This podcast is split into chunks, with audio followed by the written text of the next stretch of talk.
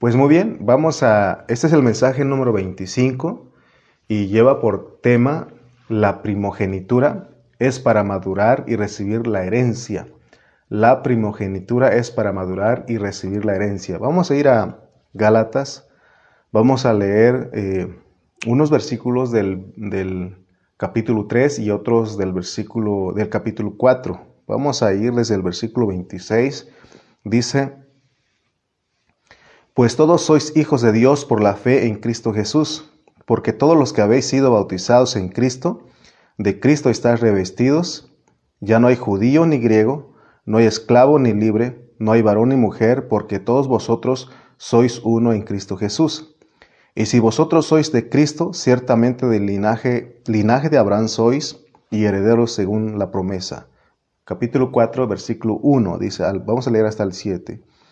Pero también digo, entre tanto que el heredero es niño, en nada difiere del esclavo, aunque es señor de todo sino que está bajo tutores y curadores hasta el tiempo señalado por el Padre, así también nosotros, cuando éramos niños, eh, estábamos en esclavitud bajo los rudimentos del mundo, pero cuando vino el cumplimiento del tiempo, Dios envió a su Hijo, nacido de mujer y nacido bajo la ley, para que redimiese a los que estaban bajo la ley, aquí a fin de que recibiésemos la adopción de hijos. Y por cuanto sois hijos, Dios envió a vuestros corazones el Espíritu de su Hijo, el cual clama Abba Padre. Así que ya no eres esclavo, sino hijo, y si hijo, también heredero de Dios por medio de Cristo.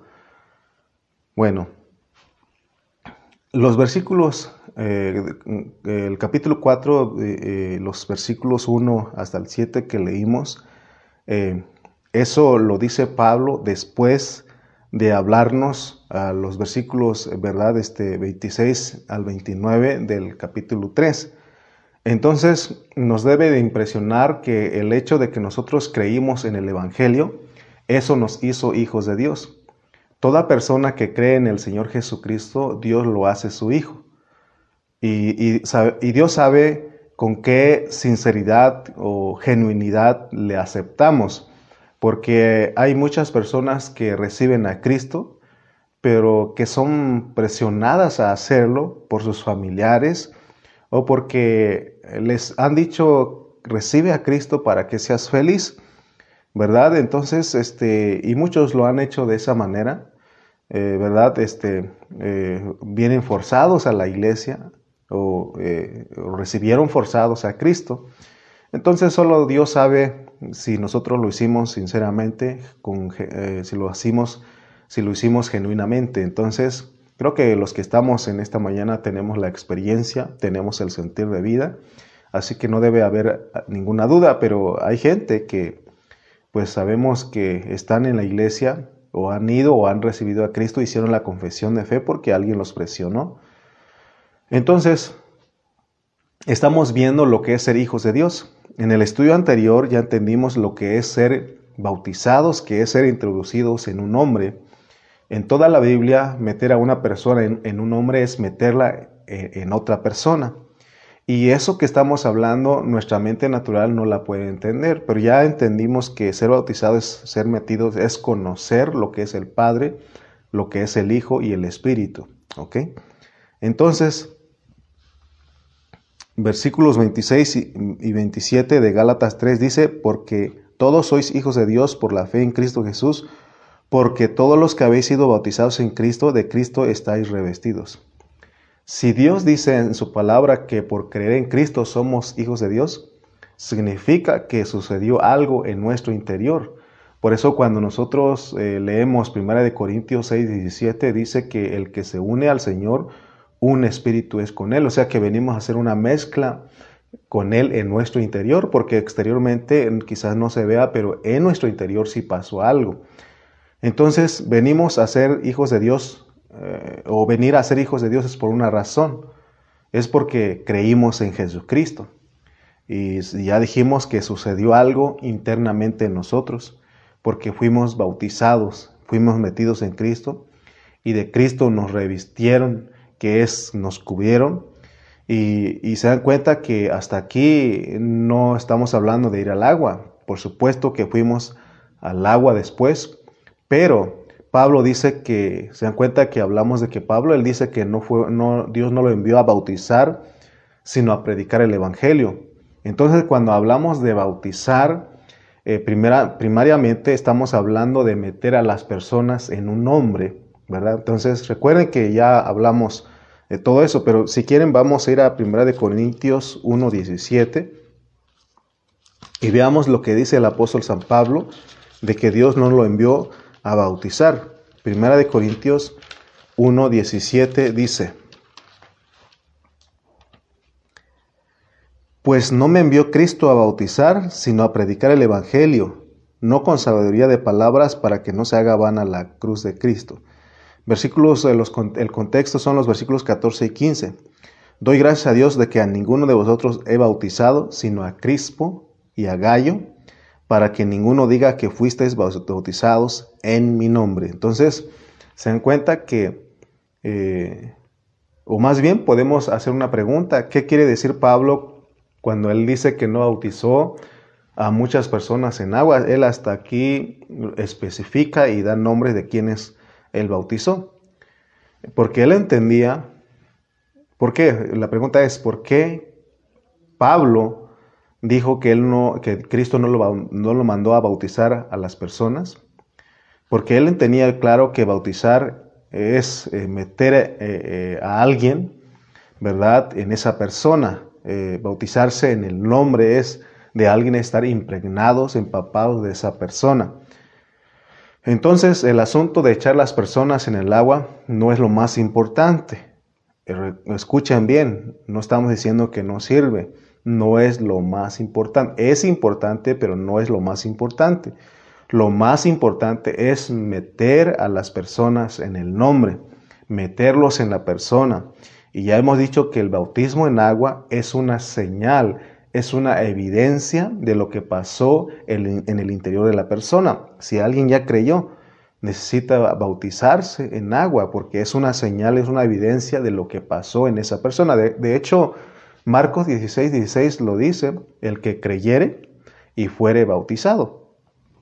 Entonces, vemos lo que es el bautismo, porque la Biblia registra eh, varios, varias clases de bautismo. Por ejemplo, el pueblo de Israel, dice Pablo también que el pueblo de Israel fue, fue bautizado al atravesar el mar rojo. Y, él dice que Dios abrió las aguas para que ellos pasaran en seco. Eso significa que ellos no, no se mojaron, pero se dan cuenta que está el agua de por medio.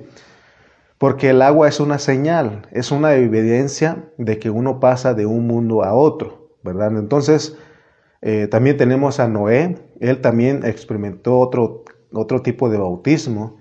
Ellos pasaron en, el, en la barca, en el, en el, arca, sobre el diluvio. Y ahí dice que ocho, ocho, personas fueron bautizadas en agua. De hecho, la familia de Noé eh, pasaron ahí. Ellos no se mojaron, pero ahí está el agua. El agua es una señal.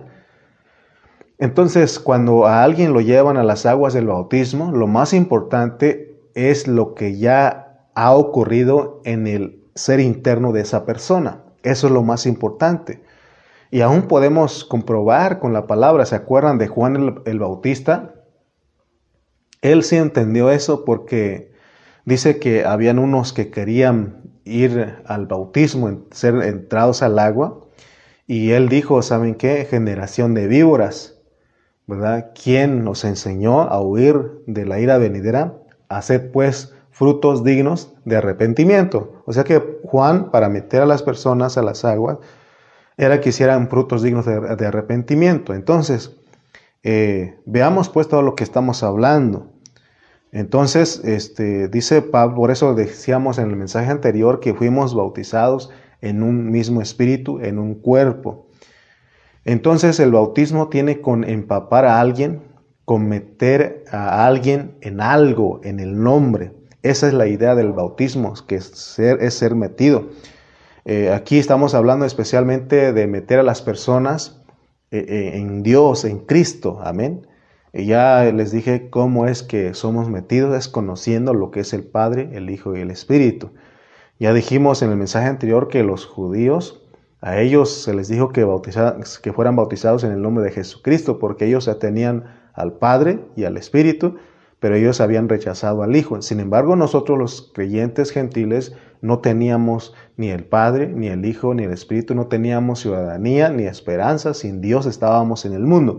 Por eso es que se nos manda a nosotros a ser metidos, ser bautizados en el nombre del Padre, del Hijo, del Espíritu, que es el nombre del Dios procesado, del Dios triuno procesado. Entonces, eh, gracias a Dios porque Cristo, ¿verdad? Porque Cristo, dice Pablo, que en Cristo es que nosotros podemos disfrutar o Dios eh, eh, hace que en Cristo nosotros disfrutemos todo lo que es de Dios.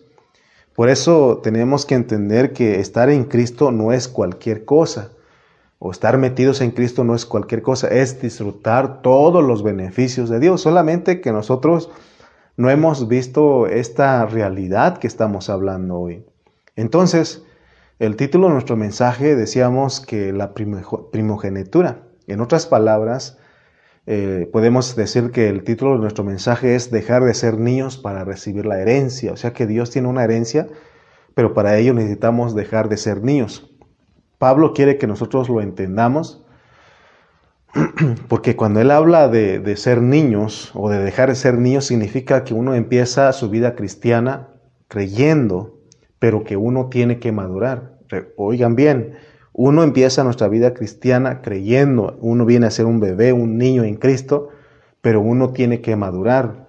Entonces, ya explicamos que en Gálatas 3.2, ahí nos muestra, Pablo nos habla que recibimos el Espíritu con el oír con fe, y eso es el inicio de nuestra vida cristiana. El inicio de, de un cristiano es que por fe recibe el Espíritu.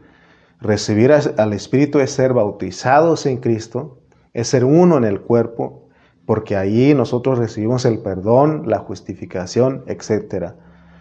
Entonces, veamos que el paquete de la salvación es grande desde su inicio, pero recuerden que uno empieza creyendo y al creer suceden cosas en nuestro interior y suceden cosas internamente. Es lo que Pablo quiere que nosotros entendamos.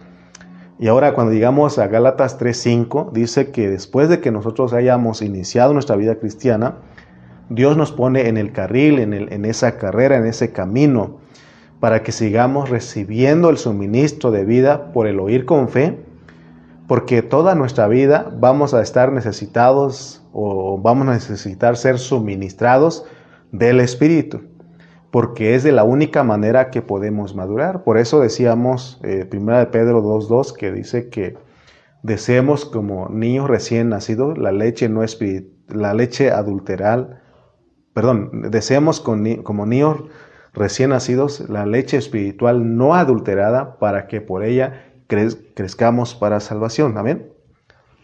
perdón. Entonces la idea de Dios en su palabra a través del apóstol San Pablo es que nosotros nazcamos es nacer y luego crecer. Y así están todos los escritos de Pablo.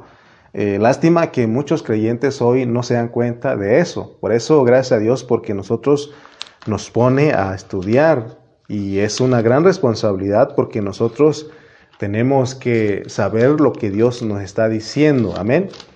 Te invito a que vayas a Efesios 1, 13 al 14 porque ahí vamos a ver que hay un inicio y hay una consumación.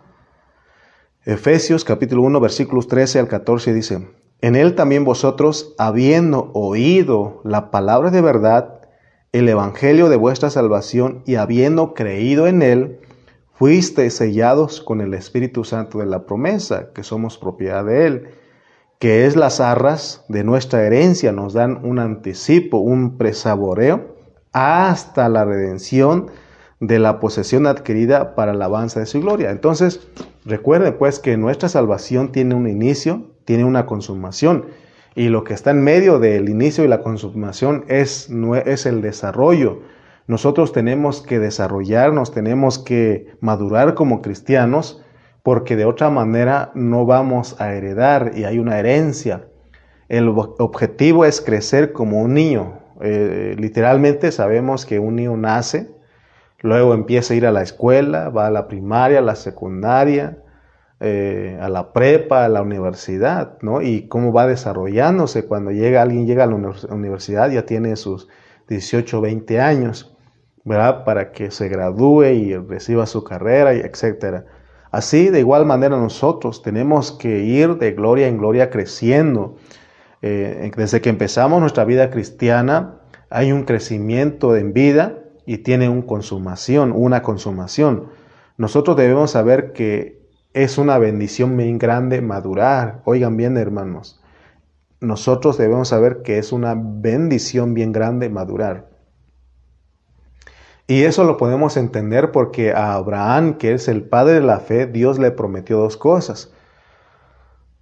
A él Dios lo iba a usar para que naciera la simiente que es Cristo. Pero también una segunda cosa es que también le dijo que su simiente heredaría la tierra prometida. Entonces nosotros iniciamos una vida muy pequeña, pero finalizamos en una vida muy bien desarrollada y esa vida hace que nosotros seamos o nos hace herederos. Si nosotros no crecemos, no maduramos, no nos desarrollamos en nuestra vida cristiana, no hay forma de que, se nos, que, nos hagan herederos. La simiente es la que hereda la tierra. Entonces, esto es muy sorprendente porque nosotros como cristianos, nuestra vida cristiana eh, eh, recibió, eh, comenzamos nuestra vida cristiana recibiendo el Espíritu, y ese espíritu va trabajando en nosotros hasta llevarnos a poseer la tierra prometida. ¿Cómo podemos explicar que el Cristo que entró en nosotros va a poseer la tierra? Nosotros, vuelvo a repetir, iniciamos eh, inicialmente somos cautivados por Cristo, pero ahora tenemos que ganar a Cristo para que Él posea la tierra, la tierra prometida. Pero ¿cómo es que ganamos a Cristo? Pablo lo muestra. Él dice que él peleó la buena batalla, o mientras él caminaba, él peleaba la buena batalla. Él dice que corría la carrera porque la meta de él era ganar a Cristo. Por eso, cierta en Filipenses, él dijo que todas las cosas los tenía como pérdida para ganar a Cristo. Entonces, nosotros en esto nada tenemos que ver, es Cristo en todo. Porque ¿cómo es que Dios llega a poseer a nosotros totalmente? Es por, primeramente porque la simiente entró en nosotros, que es Cristo. Pero la simiente tiene la promesa de poseer la tierra y para que posea la tierra tiene que madurar. Entonces ese niño, ese, ese niño es Cristo en nosotros. Amén. Recuerden que el Señor no solo entró en nosotros para salvarnos o para rescatarnos, y para hacer nuestra vida. Y el que hace milagros y maravillas, y eso es todo, es por fe. Lo que Dios quiere, hermano, al entrar en nosotros es, lo que Él quiere es en Cristo poseer totalmente la tierra prometida.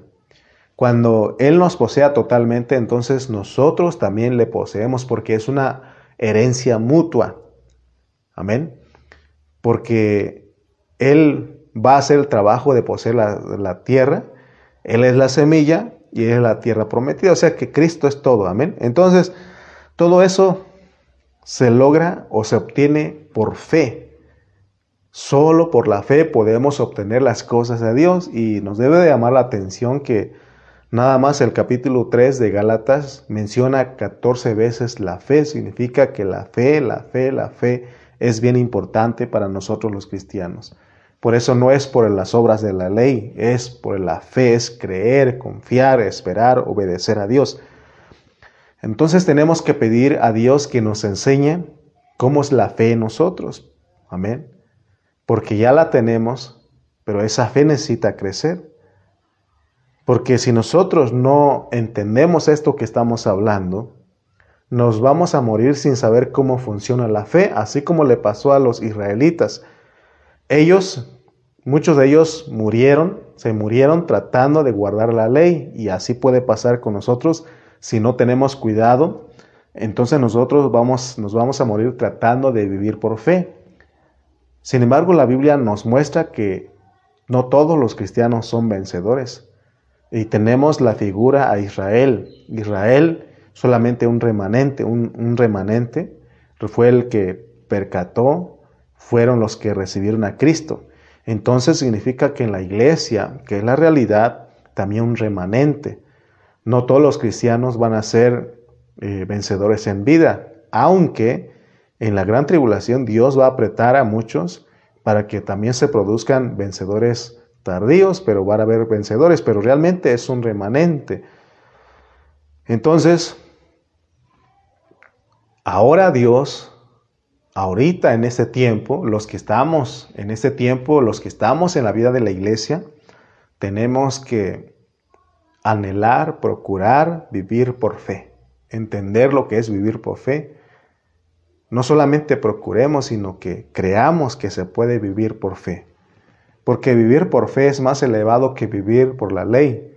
Porque la Biblia dice que si nuestra justicia no fuera mayor que la de los escribas y fariseos, no entraremos al reino de los cielos. Amén. Esta justicia es por la fe. Entonces, lo que queremos recalcar y, dejar bien claro es que nuestra fe nos hace hijos, pero hay otra cosa que nos hace herederos.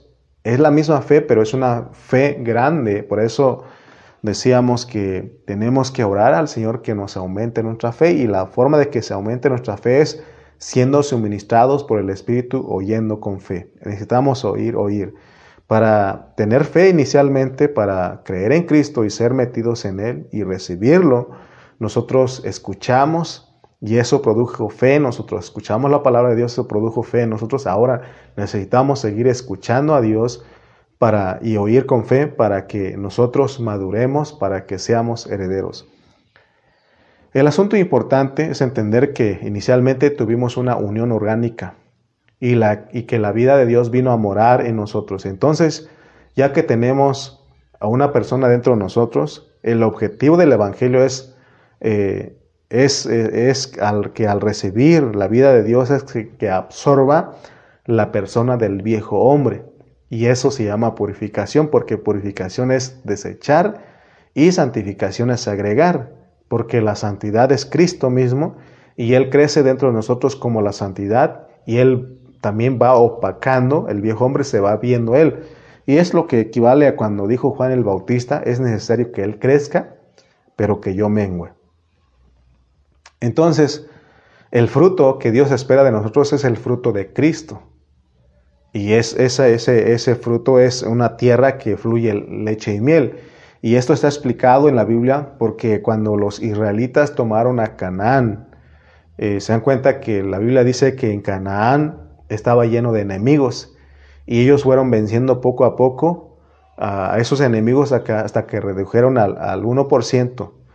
Eh, Dios este, les dijo que, que, ¿verdad? que no, iba, no iban a, exterminar o, o, vencer a todos sus enemigos, sino que iban a dejarlos a, porque, a pocos porque para que no vinieran las fieras del campo y se los comieran a, ellos. Entonces eso aún es tipología, son sombras para entender nosotros que Dios nos va a quitar la, no nos va a quitar totalmente la carne, sino que nos deja eh, en nosotros. Y es lo que Pablo dijo en Gálatas 2.20.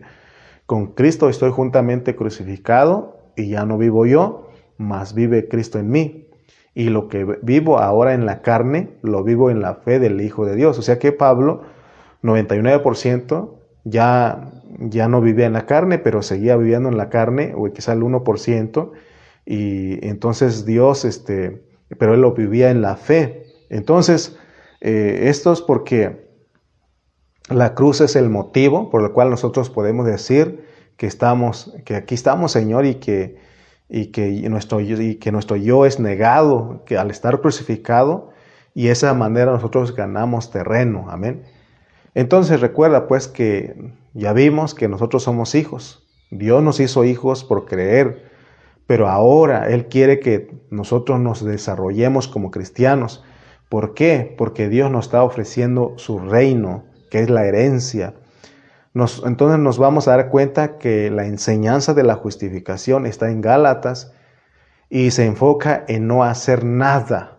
O sea que cuando estamos hablando de la fe, ¿verdad? Este, es, es no hacer nada en nuestro hombre natural, si nosotros queremos crecer en la vida de Dios para llegar a una consumación exitosa, nosotros no tenemos que hacer nada absolutamente.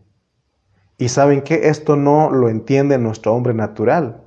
¿Por qué? Porque el hombre natural siempre quiere hacer algo. Vayamos al inicio. ¿Qué hizo Adán y Eva cuando ellos eh, pecaron contra Dios, cuando ellos desobedecieron? Ellos hicieron delantales de hojas de higuera, con hojas de higuera, y trataron de, cubrir su desnudez, pero Dios no aceptó eso. El hombre natural siempre que va, a querer hacer algo, pero Dios dice que no hagamos nada. Eh, significa que, eh, ¿verdad? O sea, lo que está diciendo Dios es que no hagamos nada en nuestro ser natural, en nuestro ser carnal, sino que sencillamente dependamos totalmente de Cristo, que Él es el que va a lograr, ¿verdad? Entonces, ahora tampoco se trata de acostarnos a dormir, a sentarnos en nuestro sillón y que no hagamos nada para poder crecer, no, tampoco. La Biblia dice que nosotros somos colaboradores. Ahorita que estamos escuchando la palabra, que estamos conectados aquí a través de este medio, escuchando la palabra de Dios, estamos colaborando porque estamos oyendo con fe le creemos a lo que Dios está diciendo. Entonces hay un dicho que dice que mucho ayuda al que no estorba. No tenemos que estorbar a Dios, tenemos que creer que Él está haciendo, pero tenemos que buscarle, tenemos que siempre este, colaborar con Él y creer a lo que Él dice. Amén. Dios nos dice que si nosotros dejamos que Él haga el trabajo, desde salvarnos hasta hacernos vencedores, entonces nosotros no pagamos nada, que es gratis porque es por gracia.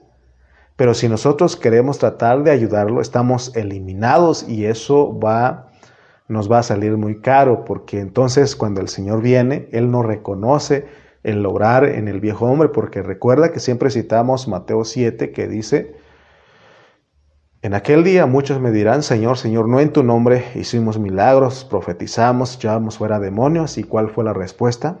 Apartados de mí, hacedores de maldad, no los conozco. ¿Por qué? Porque no hicimos en su voluntad, más bien, Él no fue el que lo hizo. Entonces, tenemos un ejemplo claro de lo que estamos hablando. Eh, Dios le dijo a Abraham que de él nacería un simiente, un heredero, ¿verdad? Que la simiente que iba a heredar la tierra. Pero, ¿qué hizo Abraham?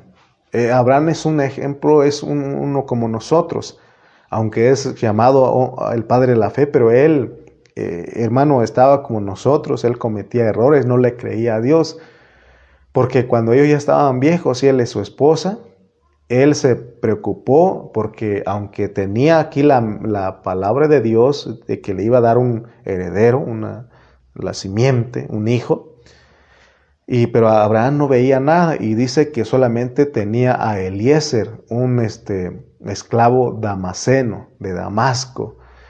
Y de acuerdo a la, costumbre, a la ley de los judíos, eh, si, si, la, si la pareja no tenían hijos, el que iba a recibir la herencia o todas las riquezas de, de, Abraham en este caso, iba a ser el, esclavo que tenía más años trabajando ahí, y ese era Eliezer el Damaseno.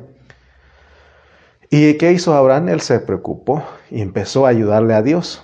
¿verdad? Pero dice que Dios le visitó a Sara, llegó el momento, porque Dios tiene un tiempo para todo, y Dios le visitó a Sara y a Abraham y le dio un hijo después de 13 años. Pero en esos 13 años no es cualquier cosa porque había un pleito entre Sara y contra Agar y es, eh, ahí es, significa que es la, en Galata nos dice que es la lucha entre la carne y el espíritu. Hasta que un día Sara se hastió de Agar y le pidió a Abraham que, la, que la, echara junto con su, con su, hijo. Por eso estamos diciendo que Dios no quiere nada de nuestra carne, de nuestro ser natural. Entonces vemos ahí en, el relato bíblico que hasta que no se deshicieron de Agar, Dios empezó a bendecirles. Dios estaba disgustado con ellos por lo que habían hecho porque habían eh, en su propio eh, medio esfuerzo, eso produjo un Ismael. Pero Dios les había, lo que Él les había prometido era un Isaac. Entonces, tenemos que abrir nuestro entendimiento a esto, para esto, porque Dios está, lo único que Él está esperando nosotros es que le creamos, que oigamos con fe, que seamos obedientes y que esperemos. Dios está esperando que le creamos, porque Él es el único que nos va a hacer vencedores. Pero para ser vencedores nuevamente, ¿cómo lo vamos a lograr? Es viviendo por fe. ¿Qué es vivir por fe? Es creer que Él prometió que nos iba a hacer un vencedor. Por eso todos los días tenemos que orar y decir, Señor, tú prometiste que me iba a hacer un vencedor. Te creo y aquí estoy, quiero colaborar contigo. Amén. Tenemos que colaborar con Dios para que Él haga su obra, que es el llevar al 99% en, en vida y aún a muchos de nosotros en nuestra agonía. Él ¿verdad? termina, Él hace que el 1% de nuestra carne desaparezca. Por eso tenemos que dejar de ser niños, porque nosotros, a nosotros Dios nos quiere hacer herederos. Nuestro mensaje es dejar de ser niños para ser herederos. ¿Y cómo se deja de ser niño? Cuando somos suministrados por el oír con fe debemos de darnos cuenta que todo lo de Dios comienza desde la eternidad pasada, hermano. Estamos hablando de algo que no es de este tiempo, es de algo que pasó, de lo que comenzó desde la eternidad pasada, porque todo es por fe. Porque en la eternidad pasada Dios nos preguntó si nos queríamos venir y nosotros le dijimos que, que sí porque nosotros le oímos con fe porque éramos de fe. Y por eso hicimos el viaje con Él. Entonces, desde la eternidad pasada, nosotros venimos por fe y luego cuando llegamos aquí en la tierra, Dios nos llama porque nos perdimos un, tiempo aquí en esa tierra, pero recuerden que salimos con Él. Te invito a que leas Romanos 8:29 para que conste todo lo que estamos hablando, porque no estamos especulando o no estamos tratando de decir las cosas que creemos que es, sino que la Biblia dice, Romanos 8:29 dice, porque a los que antes conoció, también los predestinó para que fuesen hechos conformes a la imagen de su Hijo, para que Él sea el primogénito entre muchos hermanos. Amén. Romanos 8:29. Romanos 8:22 al 23 dice, porque sabemos que toda la creación gime a una y a una está con dolores de parto hasta ahora, y no solo ella, sino que también nosotros mismos que tenemos las primicias del Espíritu, nosotros también gemimos dentro de nosotros mismos, esperando la adopción, la redención de nuestro cuerpo, o sea que hay una meta, que es la redención de nuestro cuerpo. Esta redención de nuestro cuerpo, esta adopción, es diferente a lo que dice Juan 1, 12 y 13, porque Juan 1, 12 y 13 habla de nuestro inicio, pero Juan 8, 22 y 23 está hablando de nuestra consumación. Dice que... Eh, Juan 1, 12 y 13, leamos. San Juan 1, 12 al 13 dice, mas a todos los que le recibieron, a los que creen en su nombre, les dio potestad de ser hechos hijos de Dios, los cuales no son engendrados de sangre, ni de voluntad de carne, ni de voluntad de, de varón, sino de Dios. Este es nuestro inicio. Lo primero que sucede en nosotros, hermanos, es que nos formamos en una matriz espiritual, porque fuimos concebidos y luego nacemos, y nacemos como bebés, como dice Gálatas 4.1, que dice que mientras el heredero es niño. Entonces quiere decir que la adopción, eh, eh, Juan 1, 12 y 13 no es nuestra adopción. La adopción es para nuestra herencia, que es la redención de nuestros cuerpos. Entonces hay un, un asunto importante de entender porque, miren, porque nuestro tema, dijimos, ¿verdad? Este, que es la primogenitura. Estamos hablando de la primogenitura. Es para madurar y recibir la herencia. Entonces veamos lo que dice Hebreos. Vamos a ir a Hebreos y nos va a decir eh, Hebreos 12, 23. Hebreos 12, 23 dice de la siguiente manera.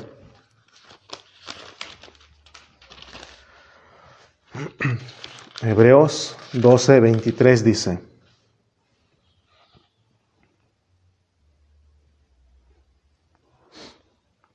dice, a la congregación de los primogénitos que están inscritos en los cielos, al Dios y el juez de todos, a los espíritus de los justos hechos perfectos. Está hablando de la congregación de los primogénitos. Aquí nos muestra lo que Dios hizo con nosotros, nos hizo como congregación de los primogénitos. Debemos preguntarnos ¿Por qué nosotros somos primogénitos? Porque se dan cuenta que nos, nos están ofreciendo la primogenitura. ¿Por qué somos primogénitos? Porque tenemos a Cristo dentro de nosotros, que es el primogénito. Entonces ahora vamos a entender que nosotros somos todo lo que Dios quiere que seamos. Todo lo que Dios quiere que seamos, que seamos es por Cristo, que por Él lo logramos. Porque hemos dicho que somos hijos de Abraham por Cristo, somos hijos de David por Cristo, somos hijos de Dios por Cristo, nosotros somos hijos de resurrección por Cristo y nosotros somos vencedores por Cristo. Por eso dice, Cristo en vosotros, la esperanza de gloria. Entonces, lo que a nosotros nos conviene es dejar que Cristo crezca en nosotros. Él desea crecer. Entonces Galatas 4.1 que dice, mientras, el, mientras que el heredero es niño, el heredero ahí no, es, no somos nosotros en sí, sino que está hablando de Cristo. Entonces lo que quiere decir es que mientras Cristo es niño, Él no puede heredar, Él no puede poseer la tierra totalmente, que es poseernos a nosotros. Pero cuando Él crezca en nosotros, entonces nosotros vamos a recibir la herencia, porque nos adoptan. Por eso necesitamos orar, como hemos señalado muchas veces, Señor, enséñanos o concédenos el crecimiento. Señor, concédenos el crecimiento. Entonces Gálatas 4.1, leamos una vez más, que dice, Gálatas capítulo 4, versículo 1 dice, pero también digo, entre tanto que el heredero es niño, en nada difiere del esclavo, en nada difiere del esclavo, aunque es señor de todo. Entonces está hablando, ¿verdad? Aquí está hablando de que empezamos siendo niños, pero la meta es la adopción, que es la redención de nuestro cuerpo. Es Cristo en resurrección consumado en nosotros, porque aún el que va a resucitar es Cristo en nosotros. Por eso dijimos, Cristo en nosotros la esperanza de gloria. Que Dios abra nuestros ojos para ver lo que realmente es Cristo en nosotros. Pues Él es el que logra todo en nosotros. Por eso tu confianza, nuestra confianza tiene que estar en Cristo. Por eso la herencia es que Dios nos posea a nosotros y que nosotros poseamos a Él totalmente, porque acuérdate que la herencia es mutua. Lo que Dios quiere agarrar totalmente en nosotros es nuestro espíritu y nuestra alma. Hablando sinceramente, nosotros nos volvemos Cristo. Y esa es la meta de Dios, por eso nos llamamos cristianos. Por eso Hebreos dice que la iglesia es la reunión de los primogénitos. Ya dijimos que somos primogénitos porque tenemos al primogénito dentro de nosotros. Amén. Lo del mundo, oigan bien, lo que va a pasar con los del mundo, los incrédulos. Ellos no van a tener ninguna bendición en su resurrección. A ellos cuando Dios les juzgue, ellos van al lago de fuego, ellos no tienen a Cristo. Amén. Sin embargo, a nosotros, dice Pablo en Tesalonicenses, que nosotros tenemos esperanza, porque hay muertos que no tienen esperanza. Entonces, todo en nosotros es Cristo. Ese es el mensaje puro de la Biblia. Por eso hemos hablado de que la verdad es Cristo y la iglesia. Tenemos que en todo nuestro mensaje tiene que ser Cristo, Cristo y la iglesia. Notemos que la primogenitura es para heredar, pero Dios explica por medio de figuras. Para entender la primogenitura tenemos que estudiar el Nuevo Testamento. Vamos a ver un ejemplo de lo que es la primogenitura. Vamos a Génesis capítulo 25, versículos 29 al 34. Génesis capítulo 25, versículos 29 al 34 y pongamos atención para ver, tener una idea de lo que es la primogenitura. Dice 29 al 34. Y guisó Jacob un potaje y volviendo Esaú del campo cansado, dijo a Jacob, te ruego que me des a comer de ese guiso rojo, pues estoy muy cansado. Por tanto fue llamado su nombre Edom. Y Jacob respondió, véndeme este día tu primogenitura. Entonces dijo Esaú, he aquí, yo me voy a morir, ¿para qué pues me servirá la primogenitura? Y dijo Jacob, júramelo en este día, y él le juró, y vendió a Jacob su primogenitura. Entonces Jacob dio a Esaú pan y del guisado de las lentejas, y él comió y bebió, y se levantó y se fue. Así menospreció Esaú la primogenitura. Aquí Dios nos está mostrando algo de lo que es la primogenitura. Todos los estudiantes de la Biblia están de acuerdo que Esaú es la carne y todos están de acuerdo que Jacob representa nuestra alma, que es la que necesita transformación. También Abraham vemos que representa nuestra fe, Isaac representa todas las riquezas de Dios para nosotros que somos herederos y Jacob representa la transformación de nuestra alma. Hay una advertencia para nosotros hermanos. Si nosotros nos dejamos guiar por la carne, nosotros vamos a perder la primogenitura, así como le pasó a Esaú. Muchos hermanos no entienden, ¿verdad?, que tienen que negar su carne, ¿verdad?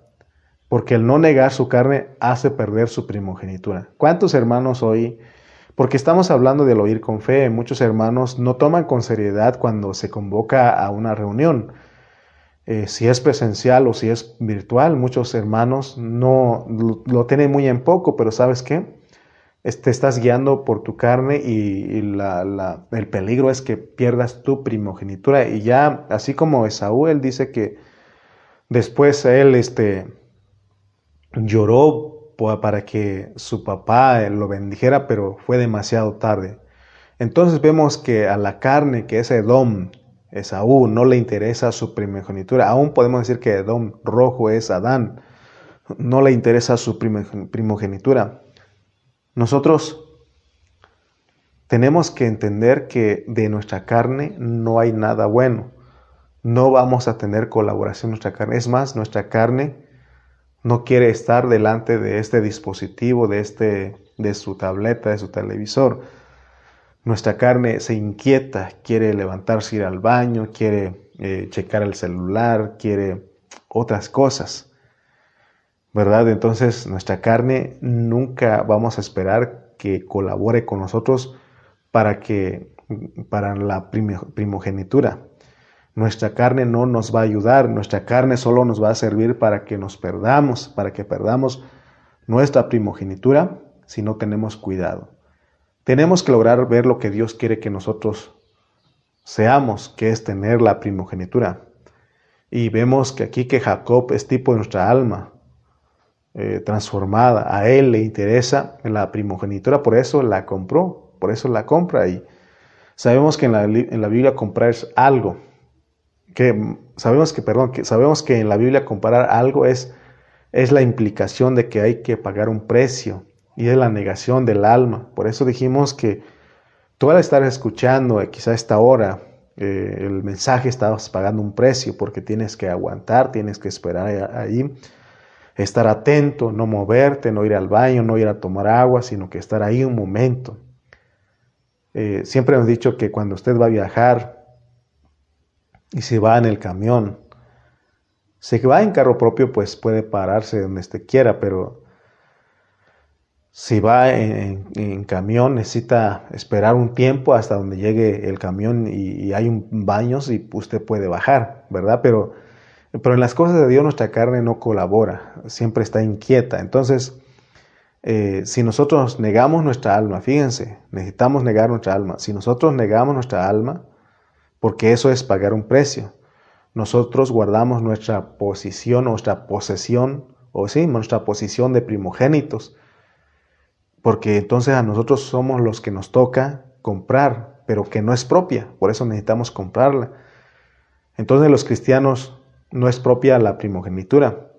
Los cristianos la obtenemos porque alguien la despreció. Entonces, tengamos cuidado porque podemos ser personas que menospreciamos, que despreciamos la primogenitura.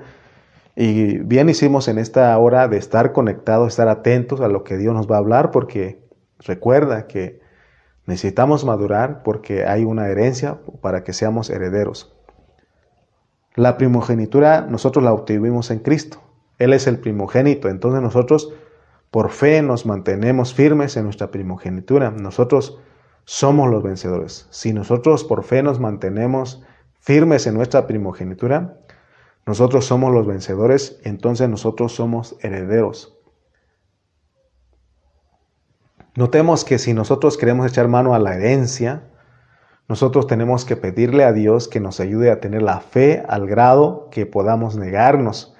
Hermanos, recuerden que fe es creer lo que Dios dice, confiar en lo que Él dice.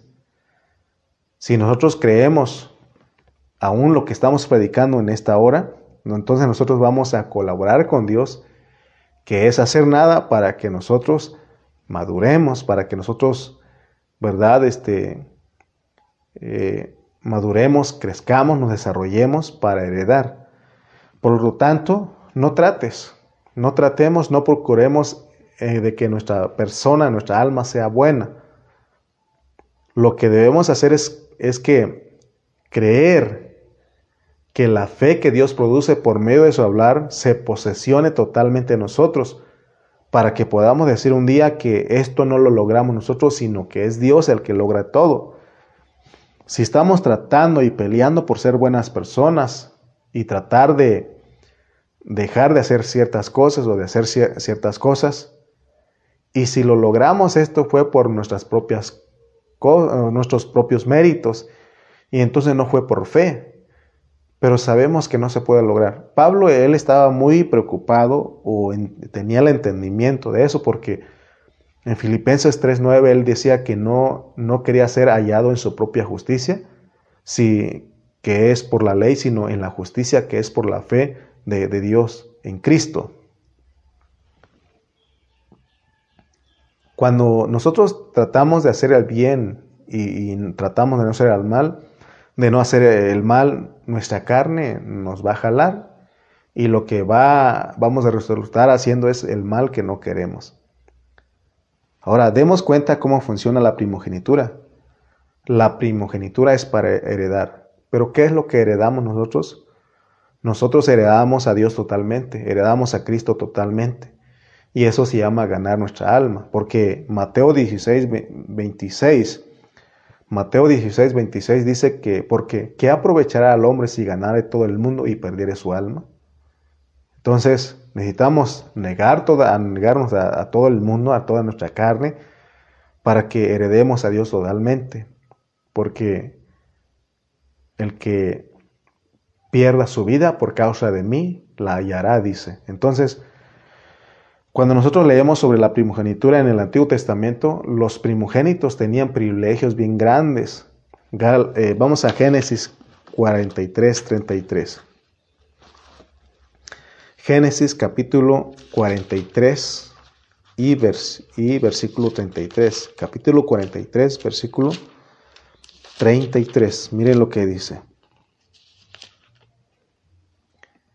Y se sentaron delante de él el mayor conforme a su primogenitura y el, y el menor conforme a su edad, y estaban aquellos hombres atónitos mirándose el uno al otro. Fíjense, en, el sentarse a comer, ¿quién es el que va primero? José es tipo de Cristo. ¿Y quién es el va primero? El primogénito de, de los hijos de Israel. Él es el que iba. Entonces, solamente para que tengamos una idea de lo que es la primogenitura, es ganar nuestras almas, el primogénito lo ve Dios como el mayor para sentarse a la mesa. El mayor tenía un privilegio, un puesto, porque el primogénito en la familia israelita era muy distinguido. Vamos a ver un incidente, un, perdón, un, incidente en Génesis 48, versículo 14 al 20, al 20. Génesis 48, 14 al 20 dice. Entonces Israel extendió su mano derecha y la puso sobre la cabeza de Efraín, que era el menor, y su mano izquierda sobre la cabeza de Manasés, colocando así sus manos adrede, aunque Manasés era el primogénito, y bendijo a José diciendo, el Dios en cuya presencia anduvieron mis padres Abraham e Isaac, el Dios que me mantiene desde que yo soy hasta este día, el ángel que me liberta de todo mal, bendiga a estos jóvenes, y sea perpetuado en ellos mi nombre y el nombre de mis padres Abraham e Isaac, y multiplíquense en gran manera en medio de la tierra. Pero viendo José que su padre ponía la mano derecha sobre la cabeza de Efraín, le causó disgusto, y asió la mano de su padre para cambiarla de la cabeza de Efraín a la cabeza de, a la cabeza de Manasés. Y dijo José a su padre, no así, padre mío, porque este es el primogénito. Pon tu mano derecha sobre su cabeza. Mas su padre no quiso y dijo, lo sé, hijo mío, lo sé. También él vendrá a ser un pueblo y será también engrandecido. pero su hermano menor será más grande que él, y su descendencia formará multitud de naciones. Y los bendijo aquel día diciendo, en ti, en ti bendecirá Israel diciendo, hágase Dios como, a Efraín y como a Manasés, y puso a Efraín antes de Manasés. Aún aquí podemos darnos cuenta que la primogenitura la decidió Dios. Él decidió darnos a nosotros en Cristo, porque es por fe. O sea que el que la merece eh, por, por su, en este caso, Manasés, Dios dice no, no se lo da, sino que Él se lo da al que Él quiere, se lo dio a Efraín. Así que gracias a Dios, hermano, porque nosotros no merecíamos, pero en Cristo, al, al oír con fe, nosotros, Dios nos da su primogenitura, pero tampoco como Esaú, no la despreciemos, no, no menospreciemos. Entonces, la Biblia nos muestra que Dios tiene un propósito eterno y que su propósito eterno es que nosotros seamos los primogénitos que tiene el privilegio de heredar. Los, los, primogénitos heredaban doble porción de tierra, pero el primogénito tenía responsabilidades bien grandes porque si su papá moría, él tenía que mantener a su mamá y a sus hermanas, pero también tenía beneficio de que le tocaba la doble porción de tierra. Entonces, hermano, veamos pues que no tenemos que tener muy en poco lo que Dios nos está hablando, eh, porque estamos hablando de la primogenitura, que es eh, lo que Dios, que es Cristo en nosotros, porque si somos primogenitos, porque Cristo es en nosotros, y esto es Dios nos dio la primogenitura para madurar y recibir la herencia. Entonces ve lo que Dios te está ofreciendo en esta hora. Por eso tenemos que, porque algunos dicen otra vez por Facebook, Dios así nos ha tratado en este tiempo. Créele a Él. Confía en lo que Él está haciendo. Si hoy, este día, nosotros cerramos nuestra reunión presencial nuevamente por esto que está pasando, es que, como dijimos en un inicio, quizá otra vez la forma de estar haciendo no le está agradando a Dios, entonces tenemos que orar. Quizás me, daban reportes los, hermanos que las últimos, los últimos dos reuniones, dos servicios, muchos hermanos este, no están reuniendo, van poquitos. Se da cuenta que hay hermanos que no están, eh, que están eh, despreciando lo que Dios les da. Hay gente que quiere reunirse y no quiere. Bueno, hoy te quedaste en cama, pero espero que, ¿verdad? Te quedaste en casa, espero que tú te hayas conectado y hayas disfrutado de esta palabra, porque es la única que te va a producir crecimiento, madurez para que heredes, porque es, es que Cristo está creciendo en nosotros. ¿Cuánto Cristo está creciendo en usted? ¿30? ¿60? ¿99? Porque dijimos que el 1% Dios lo termina en, nuestra agonía. Pero cuánto Cristo ha crecido, ¿verdad? En ti.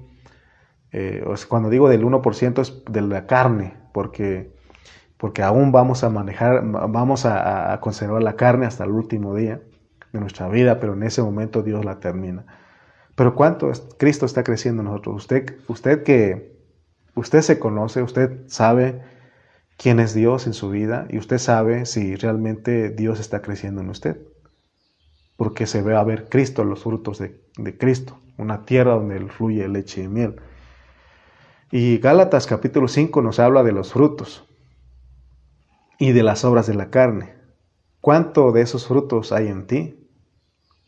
Pero no en tu propia fuerza, porque si no vas, la ley te va a marcar, pero dice ahí que si los frutos del Espíritu fluyen en nosotros, que es Cristo fluyendo en nosotros, entonces no hay ninguna ley que te marca.